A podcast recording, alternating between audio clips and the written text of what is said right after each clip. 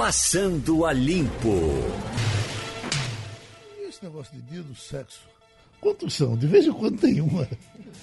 Eu vou dizer uma coisa. Eu, eu sou muito transparente, vou falar a verdade. Falo, procuro, busco sempre falar a verdade. Quando eu peguei o Jornal do Comércio hoje, eu disse, eu vou ler essa matéria do começo ao fim, porque eu tenho certeza que Geraldo Freire vai entrar no assunto. Matéria muito bem feita por Marília Baumhauser. É, é, é, com, com uma constatação interessante. Eu li com você, eu, eu também li aquela matéria, mas eu, eu me, eu, detive mais à questão dos motéis, a questão Isso. econômica, né? Ia, ia falar nisso agora. Uhum. Que, veja, a, a gente fala de um tempo, falava de um tempo em que o sexo era uma coisa é, até uma certa idade escamoteada, escondida, né? Precisava de, de, de se entrar num carro. É, hoje, eu acho que a gente tem mais abertura, as pessoas mais jovens com responsabilidade elas têm uma vida sexual mais ativa, né, antes do casamento, isso muito discutido com seus próprios pais, e aí tem uma concorrência com os hotéis, eu Uhum. acho. Eu acho que o, o, o sexo, o, o motel, era uma coisa mais romântica no, há algum tempo atrás. As, as pessoas não conheciam. Eu me lembro que uma vez eu, uh, na, na deposição de Collor, uh, eu fui para Brasília e o patrocínio era de, de um motel, da cobertura. O comercial era toda mulher tem loucura por um motel, inclusive a sua. Leve para um motel tal. E, e, e, e, me parece que naquele tempo era um pouco mais assim. Depois as coisas foram, foram ficando cada qual no seu, no seu cada qual. Evidentemente que a clientela do motel continua existindo, mas sem, sem fazer parte da, do, do romance. Eu acho que é mais. É mais É, essa, pagou, semana, passou. essa semana eu encontrei com Marília aqui na redação, ela mais conhecida como Marília Bambam, entre nós, que fica mais fácil de chamar. E disse a ela que as matérias dela sempre vêm com muita consistência com dados, com informação. E essa vem, né, como um mercado, é isso que o Geraldo está dizendo, como um mercado de motel teve um decréscimo e, e ela traz tudo isso muito detalhado. E aí eu vou abrir a palavra para Priscila Lapa, que está aqui do nosso lado, é, cientista política. Não conheço muito do assunto, mas vou dar minha opinião, né? Na verdade, assim, como eu também trabalho no Sebrae, né, a gente sempre olha para os negócios, né, Ah, para o mundo dos negócios. E é um modelo de negócio difícil, né? A hotelaria, de uma forma geral, vem passando né, por essa transformação diante dessas novas possibilidades que os aplicativos, que essas plataformas de conexão, elas oferecem. Então, é um modelo de negócio muito desafiado no dia de hoje. Você manter uma estrutura física sem ter certeza de ter clientela. Qualquer negócio nesse modelo está passando por uma reinvenção, né? A necessidade de você... Como é que você vai conectar seu cliente, né? Agora, motel, a moda do que nós temos por aqui, me parece ser uma coisa brasileira, né? porque eu me lembro que uma vez veio um grupo de, de portugueses que queriam fazer motéis em Lisboa e veio aprender como é que funcionavam os motéis aqui. Porque aquele motel meio rústico, que é o de beira de estrada que você tem nos Estados Unidos, aí você tem em todo canto, era diferente do, do- do nosso aqui. O nosso aqui tem um, tem um charme, né? É, veja, eu, eu não conheço é, é, os Estados Unidos, eu nunca, nunca fui. Fui algum, algumas vezes à Europa. E o que eu acho, Geraldo, isso é a minha opinião, está muito relacionado ao que eu trouxe, defendi no começo. Você tem países onde aos 18 anos, aos 17 anos, e nos Estados Unidos, inclusive, os jovens eles saem das suas casas, das casas dos seus pais, né? Eles precisam ir para as universidades, eles saem de suas cidades muitas vezes, e aí eles têm, desfrutam de uma certa eh, independência Uma liberdade, né? e de liberdade, né, de poder levar para sua casa quem quiser, né? Nas relações atuais, e eu tenho sobrinhos e tenho amigos, isso já acontece dentro da, da casa dos pais, com a clareza, com, repito, com a responsabilidade necessária, vida sexual, eh, ela acontece na vida de todas as pessoas, mas desde que seja na idade certa, com a pessoa certa e com os cuidados necessários que devem ser tomados para o início e a permanência de uma vida sexual, né? Doutora Priscila, vamos entrar no assunto para a senhora ficar mais à vontade.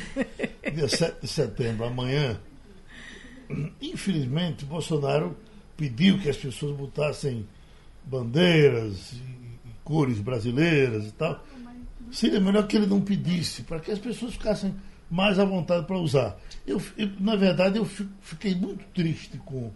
Eu ficava muito triste de você não poder usar símbolos nacionais, que as pessoas de repente eles começaram a ser mais usados e que usemos sim, mas não porque o Bolsonaro pediu ou porque alguém gosta, alguém não gosta, mas é bonito você ter uma bandeira na sua casa. É, eu, eu nunca não, mas mas é bonito. É, e parte muito desse é um sentimento, né? Uma é um símbolo e tem uma identificação emocional, né, com com as pessoas. Só que no Brasil a gente acabou trazendo isso para o meio dessa loucura que nós vivemos hoje de comportamento político, né, de 8 ou 80. Então, a história da camisa da CBF, né, de quem veste as cores nacionais agora se identifica de alguma forma com um determinado espectro político, né?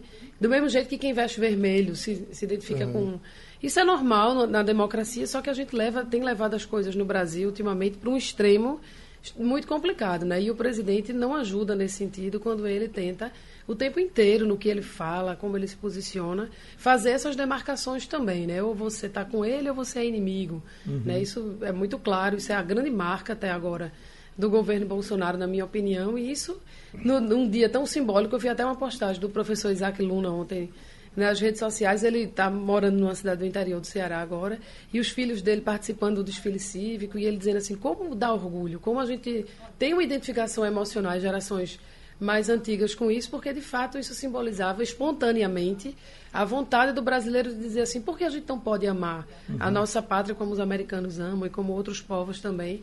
A gente tende a falar mal né, do que é nosso, mas agora quando a gente associa isso a um determinado espectro político, fica muito complicado. Vira mais uma vez o, o jogo do Fla-Flu que a gente vive há alguns anos agora no Brasil. Né? Eu, eu vi recentemente uma votação da, da Câmara, o pessoal do PCdoB, do, do, do PSOL, usando símbolos nacionais, com bandeira e tal. Eu digo, olha como está melhorando, que todo mundo usamos. É, Aldo é Rebelo, que, que, do PCdoB, ele foi ministro da Defesa. Sim. Né? Então, eu, eu, eu, concordo muito com tudo que Priscila colocou aqui.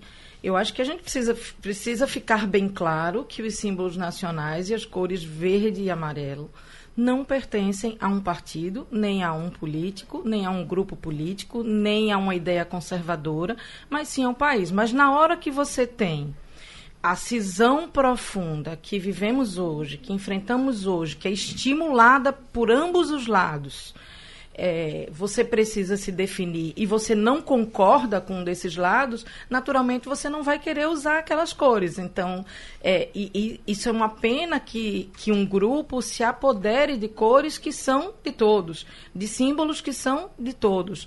Né? É, eu, eu estive no Chile, eu nem sabia, desembarquei no Chile no dia de uma data nacional da, do Dia da Independência chilena enfim, e todos os lugares da cidade, eu não me refiro nem às pessoas, todos os restaurantes tinham bandeiras vermelhas, azuis e vermelhas, azuis e brancas. Todas as casas, as sacadas das casas, isso é muito bonito de ver. Isso é um, um, um sentimento de pertencimento. E veja, o Chile, como nós, enfrentou uma duríssima ditadura militar de Augusto Pinochet, passou por processos muito semelhantes ao do Brasil. Os argentinos, as bandeiras argentinas, a gente vê também, também normais em todo canto. Essa besteira é só nossa. Né? E, e, eu acho que é, é, tem, tem, tá muito mais presente agora, né? Na hora uhum. que, que acho que o grupo de Bolsonaro se apoderou, se apossou. Mas vai caber à própria um... sociedade reverter isso, né? As pessoas pararam de ter medo de usar e que isso. Assim, eu falo muito que a gente precisa resgatar o eleitor de centro. Onde, é, onde é que estão essas pessoas? Porque a gente passou anos na ciência política estudando que o eleitor brasileiro era um eleitor de centro, moderado, era aquele que não tinha muito lado, que ia meio pela circunstância. E esse eleitor parece que ele sumiu do mapa, né? Assim, hoje ou você é obrigado a ser uma coisa ou você é obrigado a ser outra. Né? Você não pode ter, por exemplo, quem faz postagens nas redes sociais contra o presidente e vai e elogia uma medida, ele é atacado também. Olha, você agora mudou de lado, você tem doidou. Uhum. Né? Então, cadê o eleitor de centro? Eu acho que seria muito moderado da nossa parte que a gente resgatasse um pouco esse sentimento mais centrista né, na nossa política. Eu estou vendo aqui que Silvio Santos e Edir Macedo foram convidados e vão para o 7 de setembro com o Bolsonaro. Será que o Silvio Santos tem tempo para isso? Só vendo, né? Se ele quiser, ele tem, né? Eu acho que ele chegou a um patamar, Geraldo, da carreira que ele pode decidir o que ele quer, né? E aqui o Wesley Safadão realiza leilão de cavalo. É, olha aí, né? É, o Safadão está caindo de, de, de Veja, de patamar? Ele está é, diversificando os negócios, né? É, seguindo a linha de eu, diversificar. Eu, eu não sou especialista em Wesley Safadão, mas eu, eu acredito que quando, na hora que ele tem, né, faz sucesso, conquista fama, com isso dinheiro, acho ele pode deve querer investir em outras coisas, mas, porque o show business tem uma limitação, né, de é, parece mais a febre de Luan Santana, eu não sei, eu acho que tudo, tudo isso está chegando num. Não é que eles estejam uh, caindo muito, não, é que eles chegou no normal. Porque em algum momento estava passando da conta isso. Né?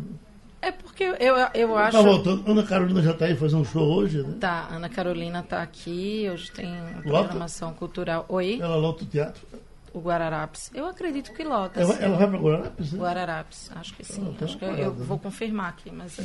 tá aqui. Ela estava fora de, Chama de eventos. Fogueira em Alto Mar, o nome da o show é, que ela não faz. É Rio Mar, não? É, é, Deixa, bora, bora ver pra gente não dar informação errada. Tá? Rio Mar ela lota brincando, né?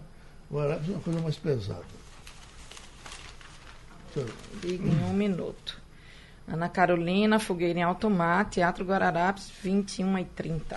Hoje? Hoje. Uhum. Bom, já estamos aí com o novo Procurador-Geral da República. Eh, você, Jabildo? Aras? Aras, é o sobrenome. É um baiano de 60 anos.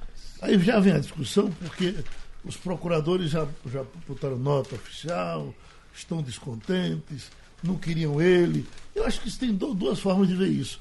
É uma coisa meio, meio errada que eu tenho que botar uh, uh, uh, para comandar o que os comandados querem. E, tem que ser assim? Não, eu, eu penso que não. É, você veja, eu estava fazendo uma relação. É, um diretor de redação, por exemplo, teria que ser escolhido necessariamente. Existe um dono, ele vai ouvir a indicação do sindicato. O sindicato faz uma eleição, pega três sindicalistas lá e vamos colocar para ser o diretor de redação. E o dono da empresa não vai ter o direito de escolher. Veja, a tradição é uma coisa. Se a gente for seguir a tradição, a tradição era você ter escravidão. Não, não vamos, não vamos seguir mais. Vamos, vamos ter uma novidade. Estou é, rodeando muito, mas objetivamente, acho que é correto ele indicar. A pessoa é alinhada e antigamente não era. Foi diferente com o Janot? Não, era alinhado com Lula e com Dilma. É, Temer achou que essa moça que estava aí era mais indicada. E a colocação dele eu acho que é perfeita. Hoje em dia, um dos males do, do Ministério Público é a politização. Tem que parar com isso. Na verdade, eles ficam fazendo muito corporativismo, são corporativistas ao extremo. Se for verdade tudo aquilo que ele coloca, ele conseguir encaminhar nesse sentido, eu acho que vai ser bom para o país. Dos ministros do Supremo, por exemplo, o que mais apareceu, que a gente via, até chocava um pouco, porque ele aparecia no palanque pedindo voto para o PT, essa coisa toda, foi Faquim, e Faquim depois chegou, assumiu a, a, a posição dele de juiz do Supremo, é um dos mais acreditados hoje, se não for o mais. É tem que dar tempo ao tempo, tem que ver. Se ele fizer besteira, bem, vai pagar pela besteira que, que fizer. Eu acho que até ele mostrar que veio, não devia estar se criticando. Agora, é. obviamente, a gente vive tempos difíceis, né? É, só, só é, relatando a crítica da Associação Nacional dos Procuradores da República, que divulgou um, ontem uma nota oficial é, criticando muito a indicação e dizendo que a indicação porque o nome dele não fazia parte da lista tríplice apresentada ao governo federal, abre aspas, as palavras não são minhas, o maior retrocesso democrático e institucional do Ministério Público Federal. É, o que incomoda a associação é o fato dele, do presidente da República, ter ignorado uma lista que é, existia dos procuradores. É. é. Não é obrigado a seguir. Não, claro que não. Eu tô, estou só relatando. Eu estou vivendo aí há 40 a, anos, é... trabalhando, me dando bem com todo mundo, e ninguém, ninguém talvez me tenha perguntado uma vez ou outra. Olha, o que, é que você acha de fulano para isso ou para aquilo? Eu acho que é perguntar. Mas vamos ver, doutora Priscila. Política, é, acho... política é outra história? É, eu acho que tem uma questão aí de relações institucionais que na era Bolsonaro, definitivamente, as coisas estão funcionando de uma forma diferente. A gente ainda não, não consegue avaliar se é totalmente bom ou totalmente ruim, mas ele não tem é, construído amplas frentes de diálogo com quem quer que seja. Né? Foi assim no começo do ano com o Congresso Nacional, em alguns momentos ele acabou cedendo, né? acabou voltando um pouco atrás, mas isso tem sido muito o estilo de Bolsonaro. Por exemplo, quando ele indicou o ministro das Relações Exteriores, ele também quebrou uma tradição.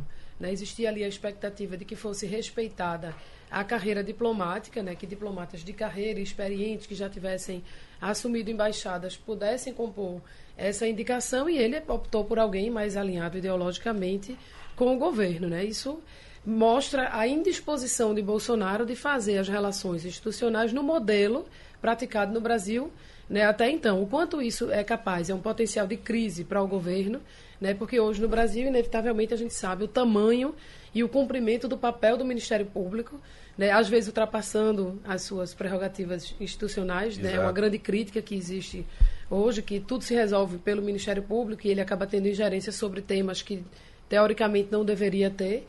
Mas ele pode estar comprando, plantando uma semente de confusão para ele lá no futuro. Agora, se isso for por uma disposição de melhorar as relações e colocar as coisas no seu devido lugar, que seja né, para o bem do Brasil. Agora eu, que, de fato, ele não, não tem medo desses rompimentos. Da, né? Eu não gostei daquela frase do Bolsonaro.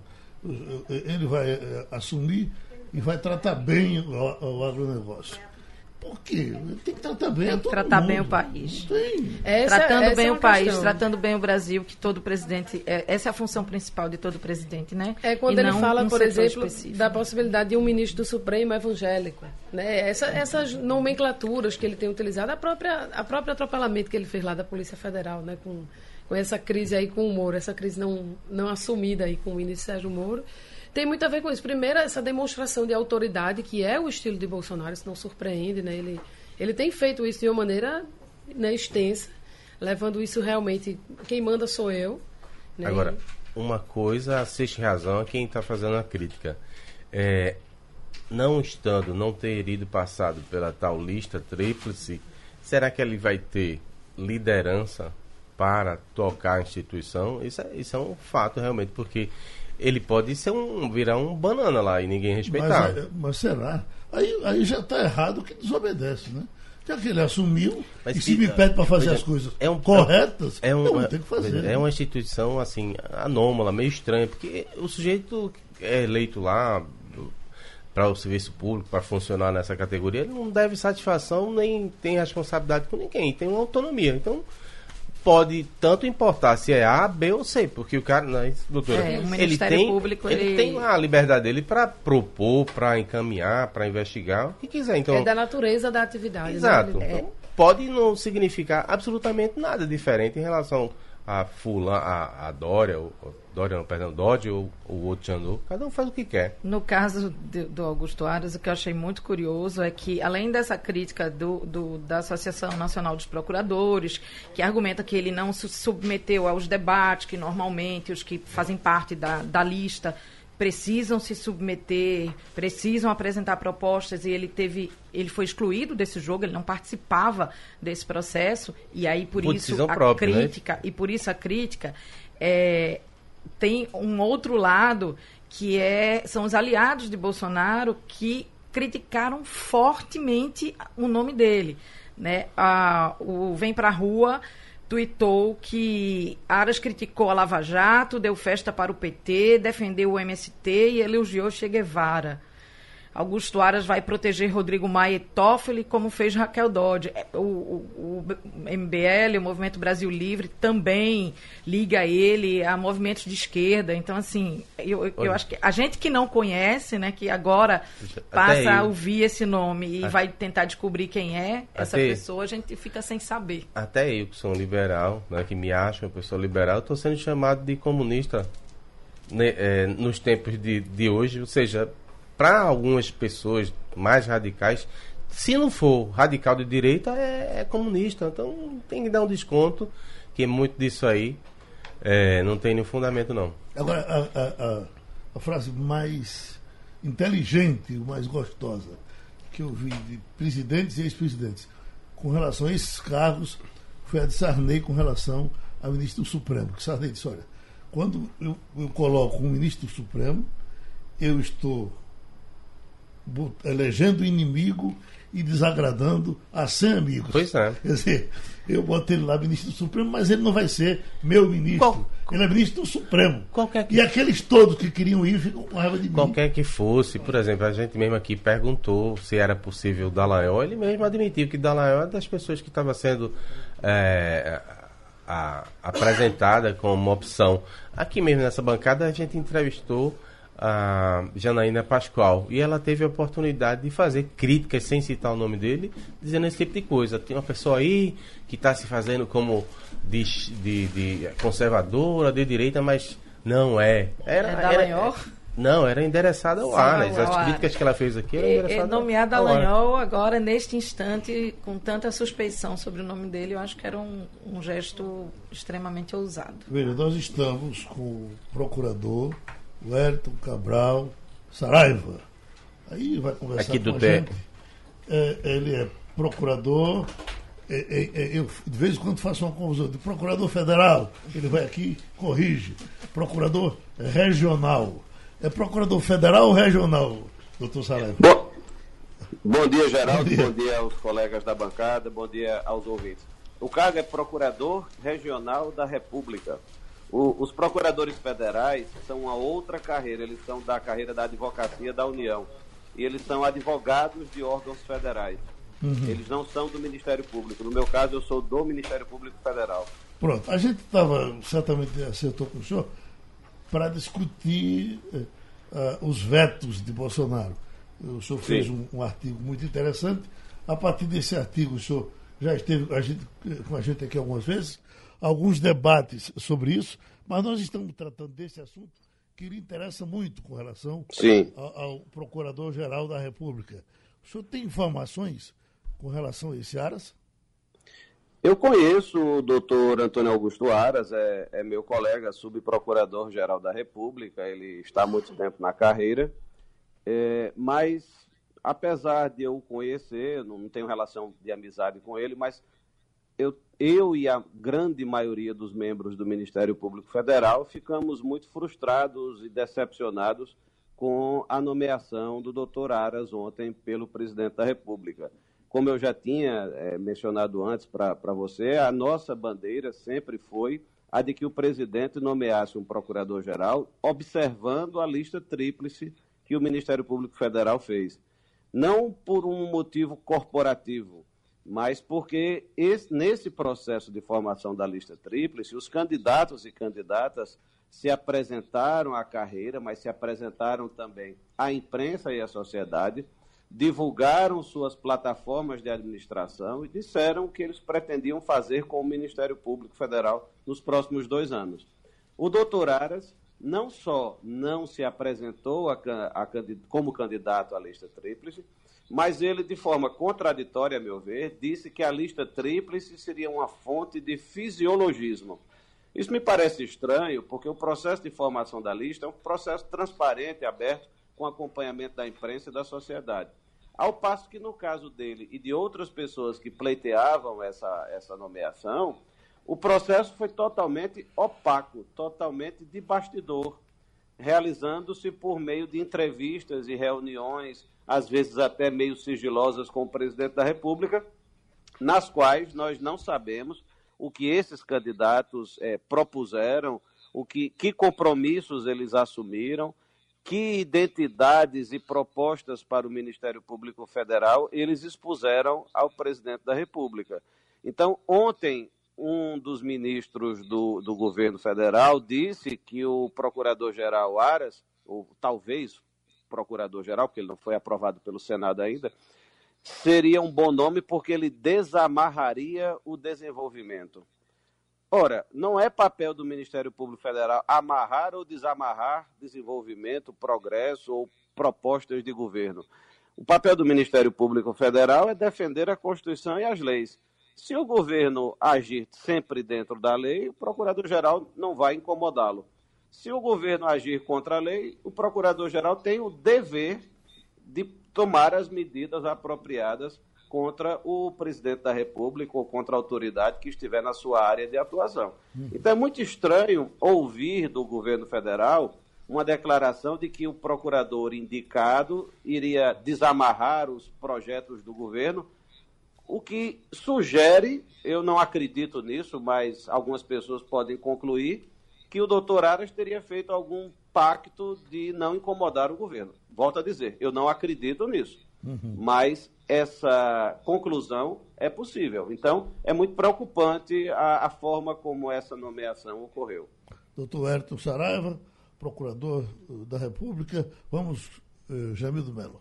Muito bom dia. É, seria possível é, explicar como é que funciona a atividade dos membros do poder e qual o grau assim de liderança que ele pode impor na medida em que foi colocado fora dessa lista. É como se ele não tivesse o apoio da maioria. Como é que fica é, sentando na cadeira, se ele for aprovado, a questão da liderança para esse uh, poder? A sua pergunta é muito boa, muito pertinente, Jamildo, como costuma ser. É, Obrigado. Na verdade, em termos de liderança, a gente pode avaliar que ela é muito baixa, porque a maioria esmagadora da classe é contra a forma como houve essa indicação. Eu posso dar um depoimento empírico, não é uma pesquisa ainda, mas ontem na rede de e-mails do Ministério Público Federal, a grande maioria dos procuradores e procuradoras que se manifestaram, que enviaram e-mails internos comentando o fato, foi de crítica à, à forma como essa indicação aconteceu. O procurador Antônio Augusto Aras em nenhum momento se dirigiu à carreira do Ministério Público Federal, nem mesmo para dizer que era candidato. Ele disse isso por meio de uma entrevista a um jornalista do Estado de São Paulo. É, mas nunca se dirigiu à carreira. Então ele entra, se ele for aprovado pelo Senado, ele entra com uma capacidade de liderança altamente prejudicada. Ele, como qualquer outro que fosse indicado fora da lista, deverá ter sérias dificuldades em formar uma equipe de qualidade dentro do Ministério Público, já que o Procurador-Geral da República não consegue administrar uma instituição complexa como a nossa sozinho. É... Além disso, Jamildo, é, há um outro aspecto muito importante que a imprensa e talvez o governo não tenham percebido. O Procurador-Geral da República não tem poder hierárquico sobre os membros do Ministério Público Federal. Nós todos, é, inclusive no Ministério Público Estadual também, temos uma garantia constitucional de independência funcional. Isso significa que nós só devemos obediência à lei, à Constituição e à nossa consciência. Então, o procurador-geral não pode impedir um membro do Ministério Público de tomar providências contra um ato do governo federal, por exemplo, se esse membro verificar, constatar que esse ato do governo é contrário à lei. O, o, meu colega José Robalio, que foi presidente da Associação Nacional dos Procuradores da República, ontem deu uma declaração que foi divulgada em alguns veículos da imprensa, dizendo com muita propriedade que se alguém prometeu ao governo federal que iria ter um Ministério Público dócil e obediente às orientações do procurador-geral que fosse indicado, prometeu uma ilusão, porque nenhum procurador-geral tem esse poder. Então, o Ministério Público Federal continuará agindo de forma independente, de forma altiva e de forma comprometida com os interesses da sociedade, independentemente de quem seja o nomeado. A cientista política Priscila Lapa. Doutor Saraiva, bom dia. Ah, mudando um pouco para a pauta da, da, dos vetos do presidente Bolsonaro, a lei de abuso de autoridade, eu queria que o senhor desse a sua visão, né, fizesse uma avaliação se esses vetos eles vão de encontro à agenda da sociedade, né, que a alegação do governo para os vetos foi de que esses pontos eles eram aquilo que a sociedade clamava.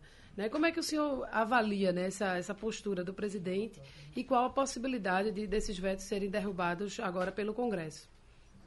Eu vou começar pelo fim. É, sobre a possibilidade de os vetos serem derrubados, eu não tenho como opinar, porque essa não é minha área. Essa é uma avaliação eminentemente política é, política partidária até, de conjuntura do Congresso Nacional, que escapa da minha, do meu conhecimento, da minha alçada. Essa é uma área boa para você próprio avaliar e os seus colegas é, jornalistas.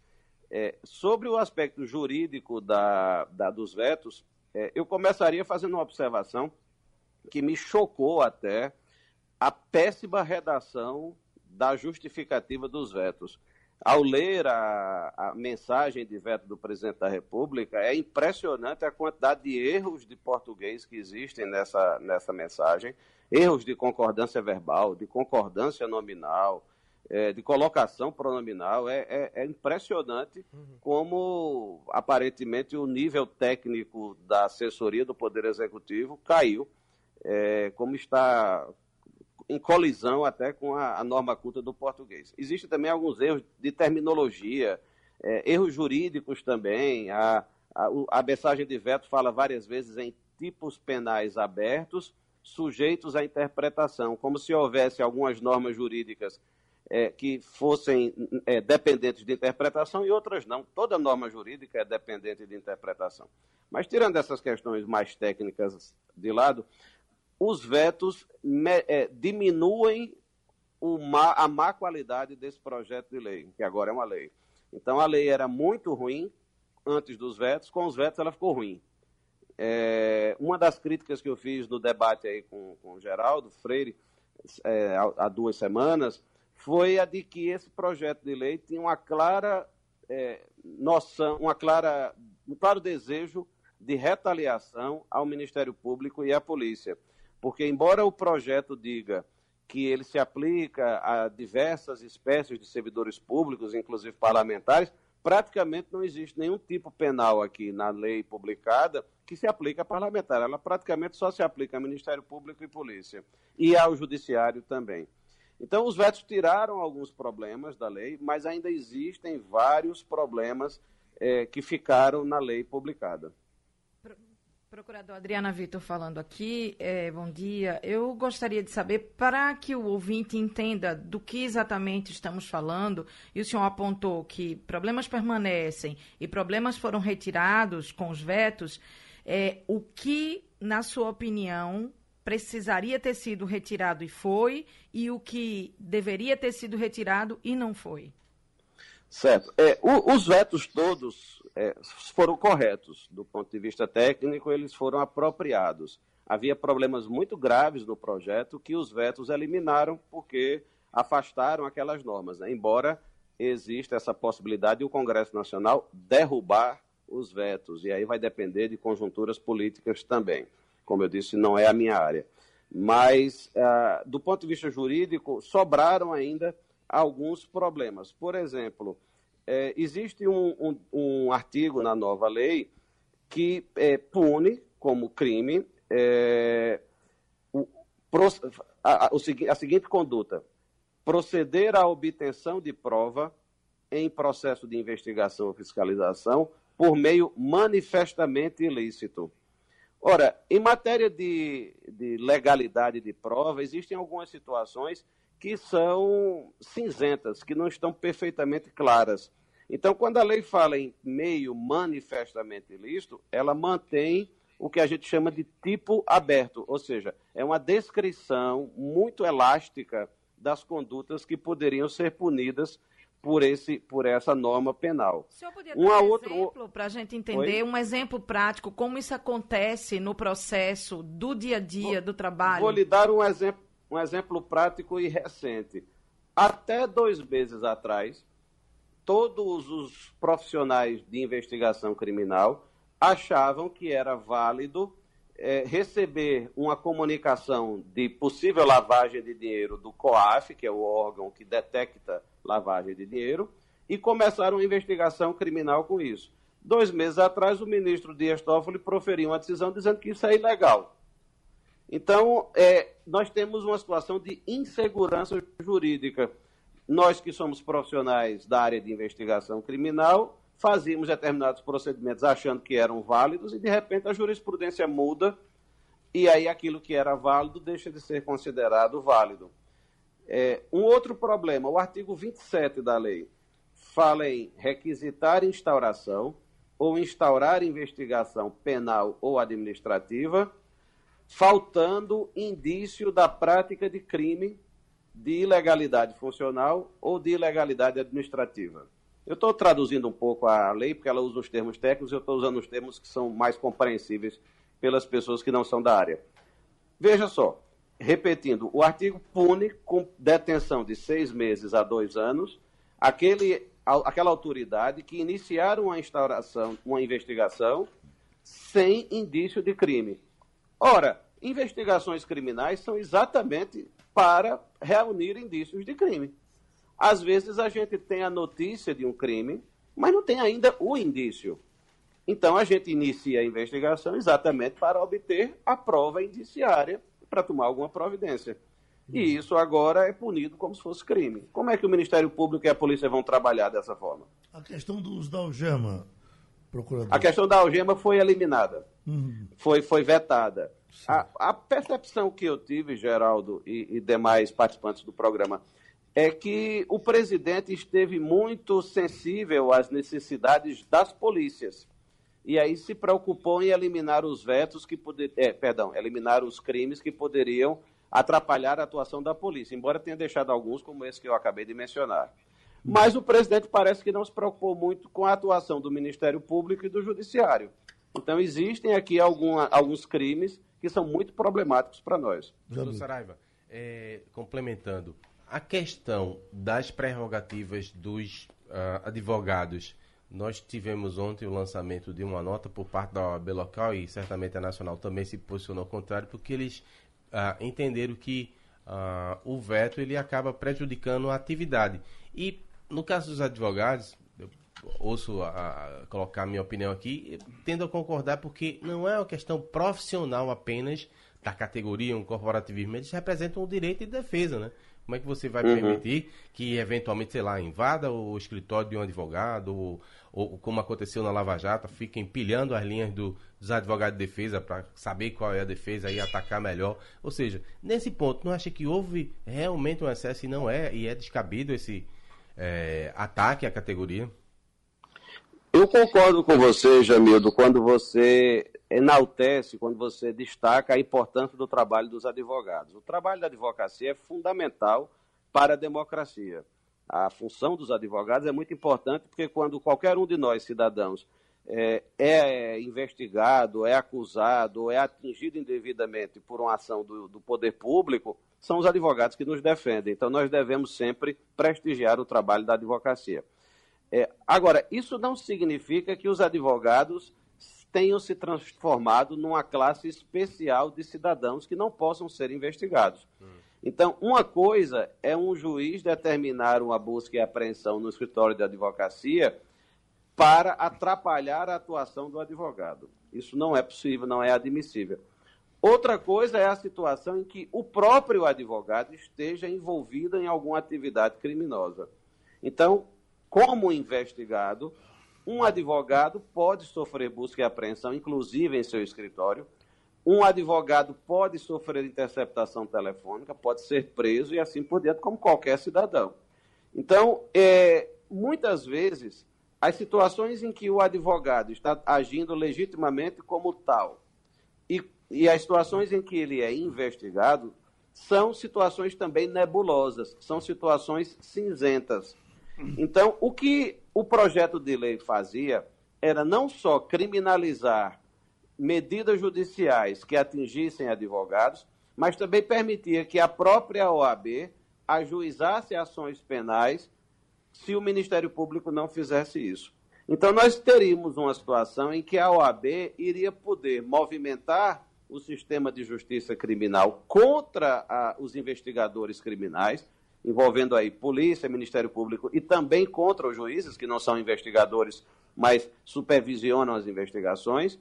E aí isso ia, tumultuaria grandemente o sistema de justiça criminal, porque a, a OAB tem um compromisso é, essencial com os seus associados. Uhum. É diferente do caso do Ministério Público, que não tem compromisso essencial com ninguém em particular. O nosso compromisso é geral com a sociedade e com a aplicação da lei. Então, teríamos a possibilidade, se não houvesse esses vetos, de é, deparar com situações em que a OAB iria promover ações penais contra policiais e promotores, juízes e procuradores da República, talvez inspirada por motivação corporativa e não exatamente por uma motivação técnica. Então, eu acho que, no fim das contas, foi, foi, foi saudável que tenha havido esses vetos. Escute, é, é, é, então o presidente assinou, isso está valendo já a partir de hoje. Eu estava ouvindo um deputado do Centrão do Paraná, dizendo que nem não, não tinha boquinha, não. Eles iam pedir de volta. E anular tudo. E, da, da e, iam anular tudo. Estou com a matéria aberta aqui. É, é um número alto e vai ter muita resistência.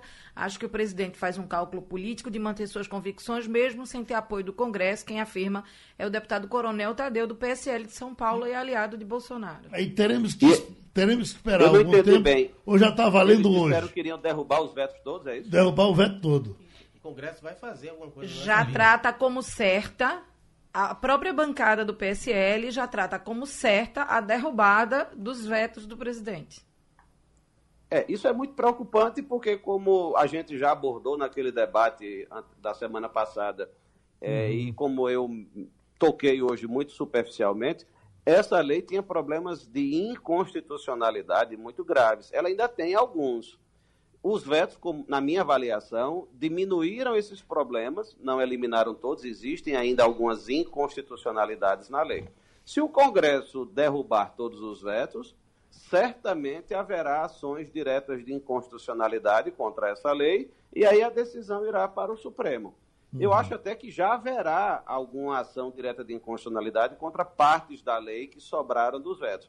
Se os vetos forem derrubados, essas ações serão mais amplas para atingir outras normas que foram vetadas e que voltarão a vigorar se os vetos forem derrubados.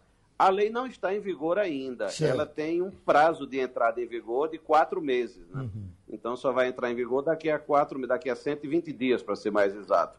E até lá o Congresso já terá apreciado esses vetos, possivelmente, e aí nós ficaremos dependendo do julgamento do Supremo nessas ações diretas de inconstitucionalidade. A gente agradece novamente ao doutor Wellington Cabral Saraiva, procurador regional da República. Bom, nesse tempo que só se fala em falta de dinheiro, tem aqui governo federal libera meio bilhão de reais por Minha Casa Minha Vida.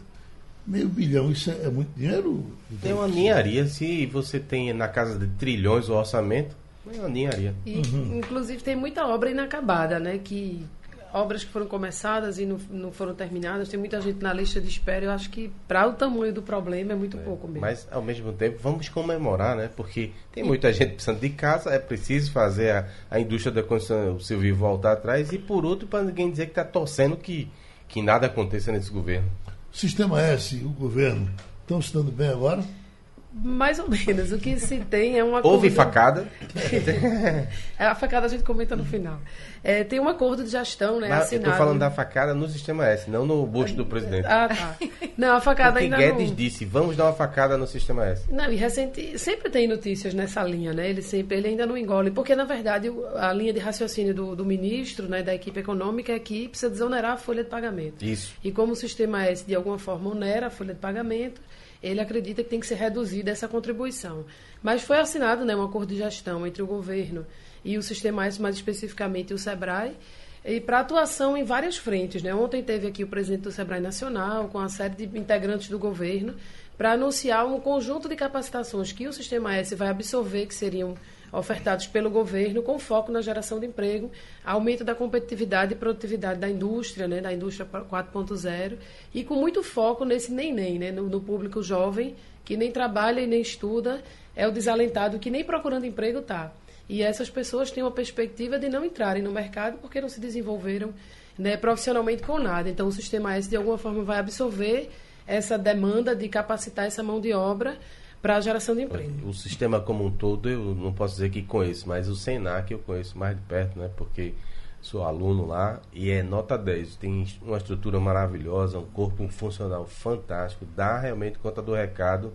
É, eu acho que é um orgulho. E é a discussão né, do custo-benefício. Tem um custo, né? Nada na, no, nenhuma instituição é isenta de custo. E, mas mas o só retorno, tem esse custo né? porque é subsidiado, né? Isso. Só tem esse custo tão em conta porque é subsidiado. Sebrae fez um encontro recentemente, um encontro não, um evento é, na Praça Nossa Senhora do Carmo aqui no Recife e foi impressionante para a gente que cobre o dia a dia a quantidade de gente na fila à espera de orientação, porque há, segundo as estatísticas de emprego e desemprego, uma grande massa que a gente poderia chamar de empreendedores, mas está dentro dessa geração meio desalentada, que não consegue o um emprego formal com a carteira assinada e precisa ou vender brigadeiro, ou ter um lava-jato, ou... Com muita fragilidade de gestão. Com né? Essas pessoas entram, que a gente chama no Sebrae de empreendedorismo por necessidade, né? A pessoa entra para empreender, mas sem ter a menor ideia do que é que tem que fazer.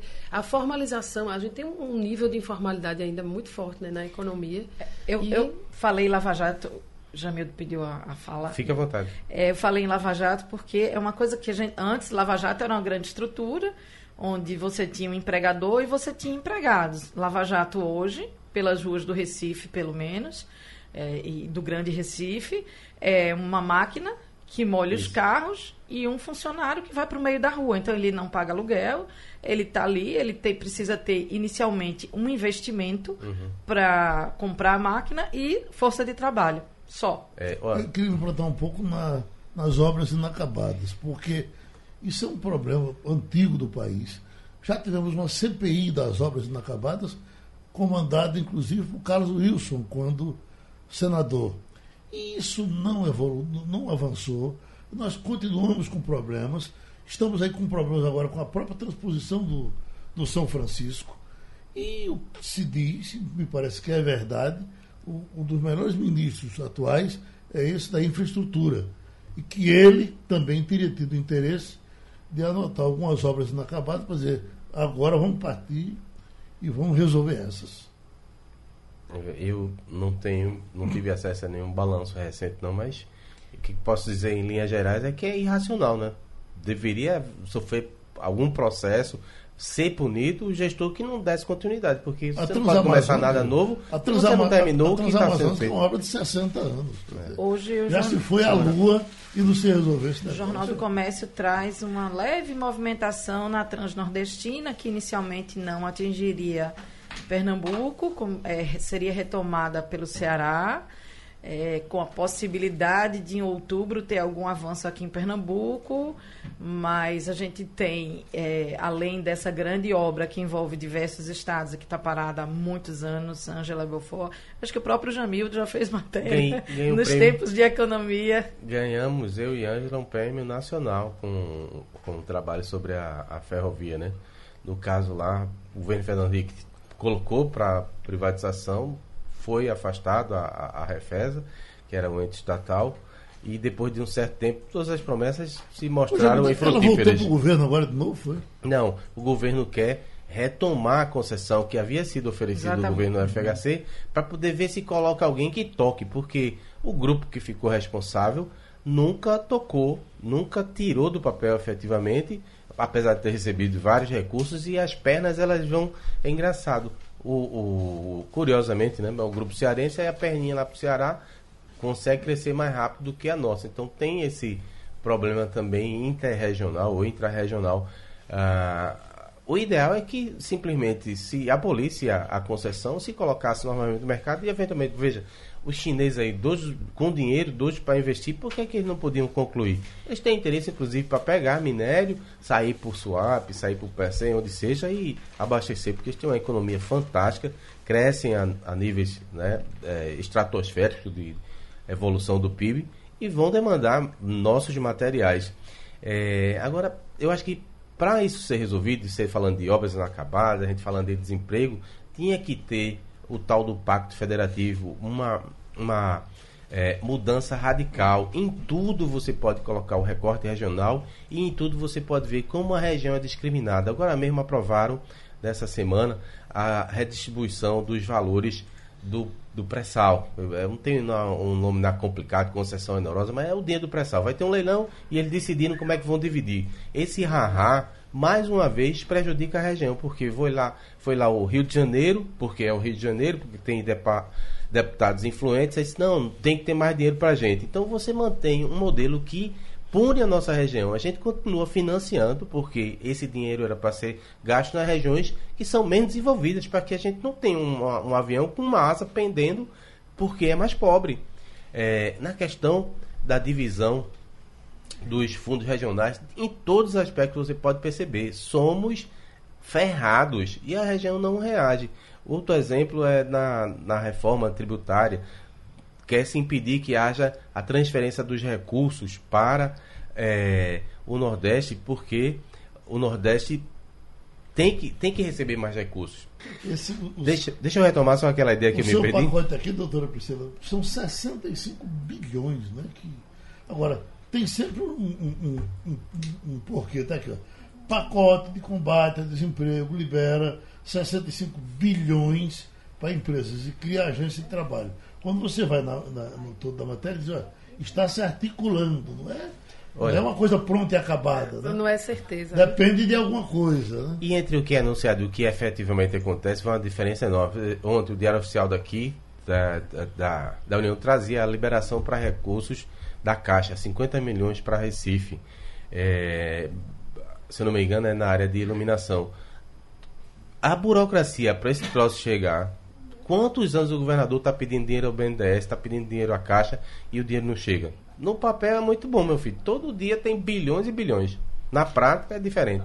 Adriana? Sobre esse pacote, é, esses 65 bilhões, a Folha de São Paulo traz hoje uma matéria longa sobre ele. Que o projeto está em gestação no Ministério da Economia e que vai atuar basicamente em 10 frentes. Acho que Priscila pode falar um pouco mais sobre ele. É, uma, uma das frentes é melhorar a infraestrutura, é, com, tem a ver com infraestrutura, retomada de, de obras estruturadoras, essa questão da indústria, né, de melhorar a competitividade da indústria nacional tem a de geração de emprego né, dessa geração que está desfavorecida, né, que é o nem-nem, e eles ainda têm algumas outras atuações de simplificação dos modelos de, de processo de liberação de empresa, como a própria MP da Liberdade Econômica já é a preparação para isso, investimento em sistema para a rede SIM, né, para a rede de licenciamento de empresas também funcionar e se, se universalizar, né, porque é uma lei de 2007 e ainda não se universalizou no Brasil. Essa atuação também para o ambiente de negócio se tornar mais, mais favorável, que isso aí tem que ter, ser pactuado, obviamente, com os estados Doutora, e os municípios. Me permita fazer uma provocação. A senhora é professora, né? É, eu vi um vídeo aí pela internet de, de, da política americana e que eu acho que se adequa também ao Brasil, tem relação com o Brasil. Então, o sujeito estava lá contando como o sistema educacional prejudica o, um país, ou pode prejudicar um país. Porque na formação dos alunos é sempre colocado que é, tem que obedecer, tem que é, ser punido. Punir o ah, erro, né? Exato. Ninguém e, pode errar. De maneira que o aluno acaba se tornando uma pessoa limitada, então ela não ganha, não desperta aquela vocação para o empreendedorismo.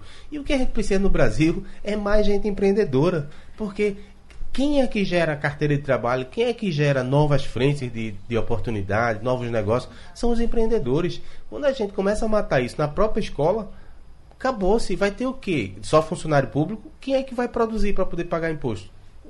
Eu acho que esse é um dos problemas do esse Brasil. É um, e a escola não ajuda. É, a, a, escola privada hoje já tem feito uma movimentação. A gente aqui em Recife tem algumas escolas já com iniciativas assim que você nem, nem acredita que isso pode estar né, no mundo concretizado assim. De trabalhar com o aluno numa, numa perspectiva de resolução de problema. Então você prepara o menino, seja qual for o problema, ele está é, preparado para pensar sobre problemas que a escola não é assim, é a escola normal.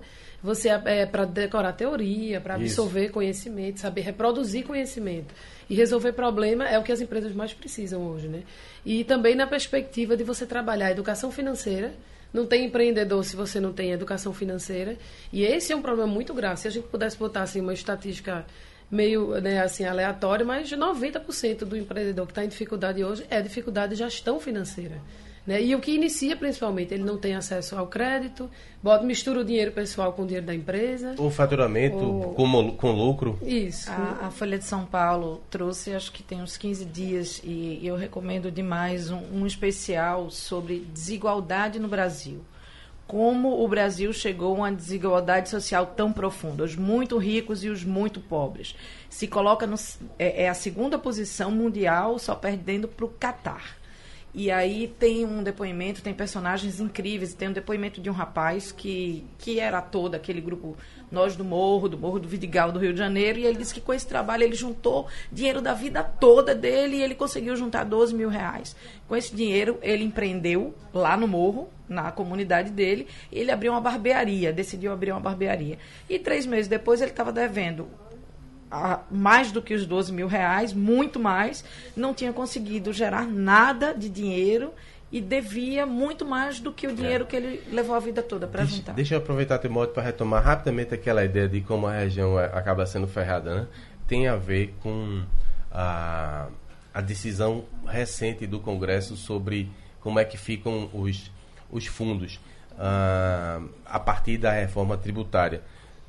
Tem que passar o tal uh, destino de origem, perdão, princípio de destino, que o dinheiro ficaria na região. A gente aqui consome, mas no atual modelo, esses recursos vão para quem produz, é, é chamado princípio de origem. Por que, que é isso importante? Se a gente tiver mais dinheiro circulando na região, a gente vai ter mais crescimento. O que acontece hoje é que a região mais pobre acaba transferindo recursos para a região mais rica. Uhum. E eles lá não querem perder esse tipo de, de situação. É feito um doente que está muito mal e transferindo sangue para quem está bem. O tempo da gente já, já se venceu, mas em cima do que, do que a Adriana falou, nós temos os dois lados. Né? Eu, eu vejo com muita curiosidade esses exemplos de pessoas que empreenderam e deram certo. E muita gente fez e não deu certo. A, a, a doutora Priscila, certamente com o Sebrae, convive com isso todos os dias às vezes a gente se impressiona de alguém que ficou rico a partir de 200 reais. Rei é. da coxinha, fazendo aqui um merchandising. Agora, do dia, nunca é é coxinha, noite, vendendo coxinha uhum. dentro de caixa de isopor nos ônibus. Às e vezes, hoje eles têm uma franquia aí espalhada, vai além de Pernambuco. Né? Às vezes eu só fico pensando. E tem vários exemplos assim. Eu, eu fico pensando que tem gente que derrubou a mão em cima e gente que derrubou o pé. Se derrubar o pé, lascou. Mas não bota Deus nisso, não. Terminou o passando da luz. Passando a Limpo.